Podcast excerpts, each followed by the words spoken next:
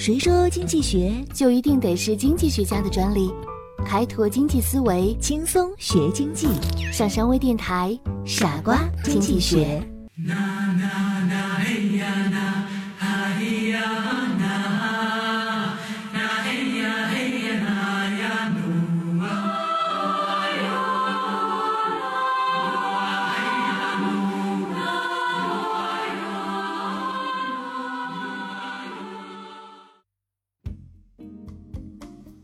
一九五零年，数学家塔克任斯坦福大学的客座教授，在给一些心理学家做讲演时，他用两个囚犯的故事，将当时专家们正研究的一类博弈论问题做了形象化的解释。从此以后，类似的博弈问题便有了一个专门的名称，这就是我们今天要说的囚徒困境。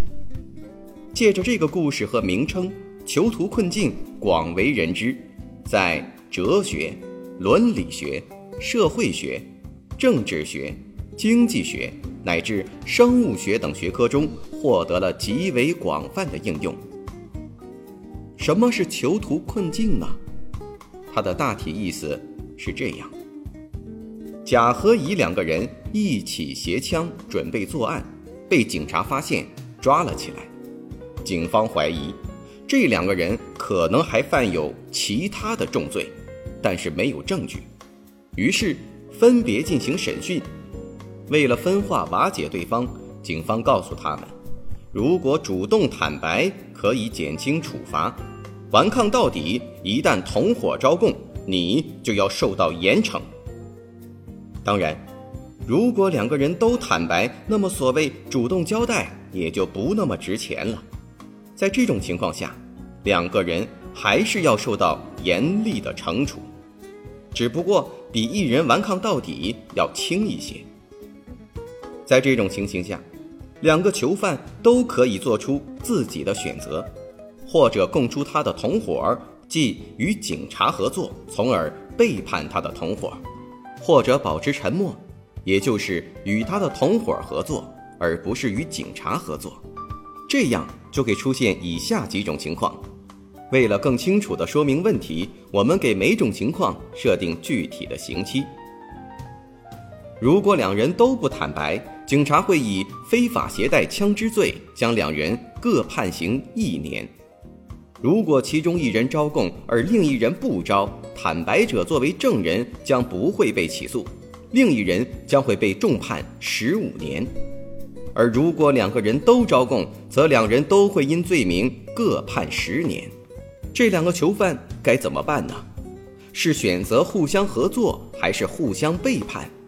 从表面上看，他们应该互相合作，保持沉默，因为这样他们都能得到最好的结果，只判一年刑。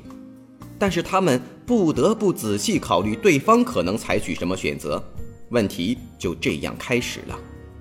甲和乙两个人都十分精明，而且都只关心减少自己的刑期，并不在乎对方被判多少年。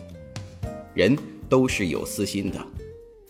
甲会这样推理：假如乙不招，我只要一招供，马上可以获得自由；而且不招却要坐牢一年。显然，招比不招要好。假如乙招了，我若不招，则要坐牢十五年。招了只做十年，显然还是以招为好。不论以招和不招，我的最佳选择都是招认，还是招了吧。自然，乙也同样精明，也会如此推理。于是两个人都做出招供的选择，这对他们个人来说是最佳的，即最符合他们个体理性的选择。照博弈论的说法。这是本问题的唯一平衡点，只有在这一点上，任何一人单方面改变选择，他只会得到较差的结果；而在别的点，比如两人都拒认的场合，都有一个人可以通过单方面改变选择来减少自己的刑期。也就是说，对方背叛，你也背叛，将会更好一些。这意味着，无论对方如何行动。如果你认为对方将合作，你背叛能得到更多；如果你认为对方将背叛，而你也背叛，将会得到更多。所以说，你背叛总是好的。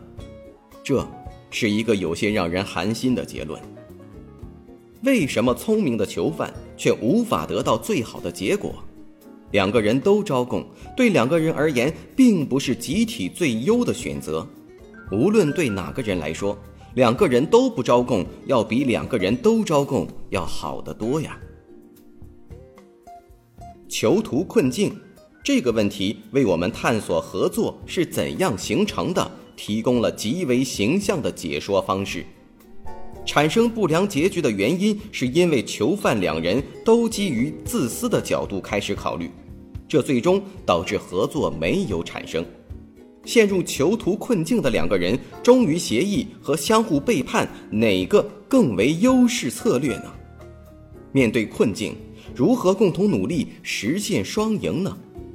如何巧妙地利用困境解决棘手的难题呢？又如何制造困境，降低商业的成本呢？在面对困境时，你更应该注意哪些问题呢？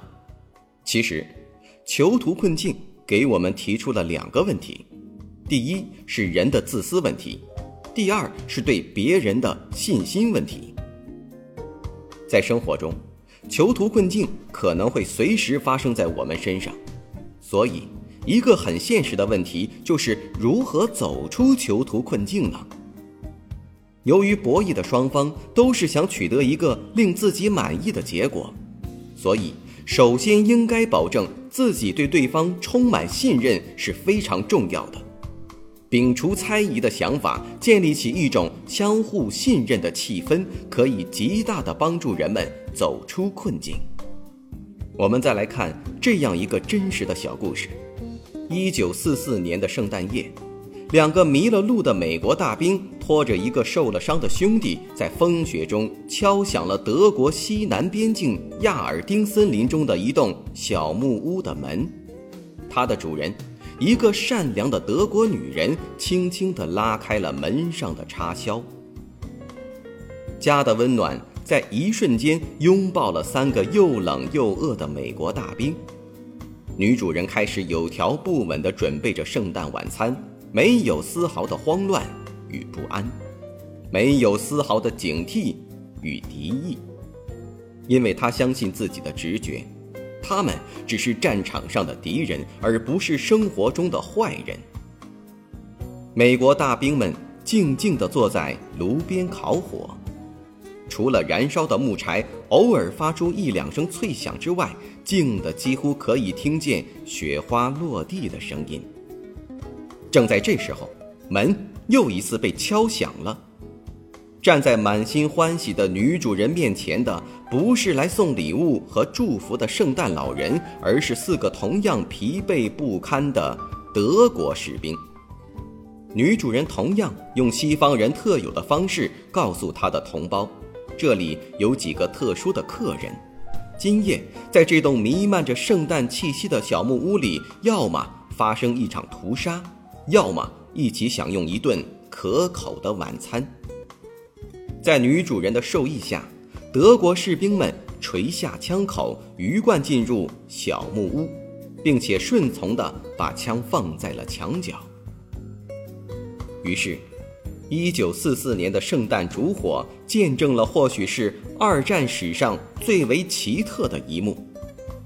一名德国士兵慢慢蹲下身去，开始为一名年轻的美国士兵检查腿上的伤口，而后扭过去向自己的上司急速地诉说着什么。人性中，善良的温情的一面决定了他们的感觉是奇妙而美好的。没有人担心对方会把自己变成邀功请赏的俘虏。第二天，睡梦中醒来的士兵们在同一张地图上指点着，寻找着回到己方阵地的最佳路线，然后握手告别，沿着相反的方向消失在白茫茫的林海雪原中。在刚才的故事里。美国士兵和德国士兵可以说是战争的死敌，但是由于受到客观条件的影响，共同陷入了困境。庆幸的是，他们和女主人一起建立了一种和谐的相处关系，并最终一同走出了困境，令人称奇。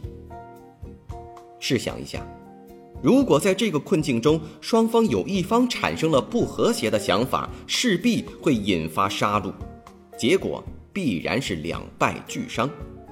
所以，保持这种和谐信任的关系是双方的明智之举。而这种关系必须依赖相互信任的态度。囚徒困境的核心问题在于，一方由于担心对方会出卖自己，不跟自己合作，所以便会为了维护自己的利益而先采取有利于自己的措施。产生这种现象的根源在于，两方当事人事先不能通气。互相不知道对方会做出什么样的选择，完全在猜测中进行决策，自然也就缺乏对对方准确的判断了。那么在生活中，如果能够避开这种信息的沟通不畅，就可以很好的合作，得到意想不到的效果。在这里，我们还有一个非常有趣的小故事：加利福尼亚州有两个互为敌手的商店。美西日用品商店和莱特廉价品商店，他们正好紧挨着，两店的老板是死敌，他们一直进行着没完没了的价格战。出售爱尔兰亚麻床单，甚至连有鹰一般眼睛的贝蒂瑞博女士都不能找出任何疵点。不信请问她。而这床单的价格又低得可笑，只需六美元五十美分。当一个店的橱窗里出现这样的手写告示时，每位顾客都会习惯地等待另一家廉价品商店的回音。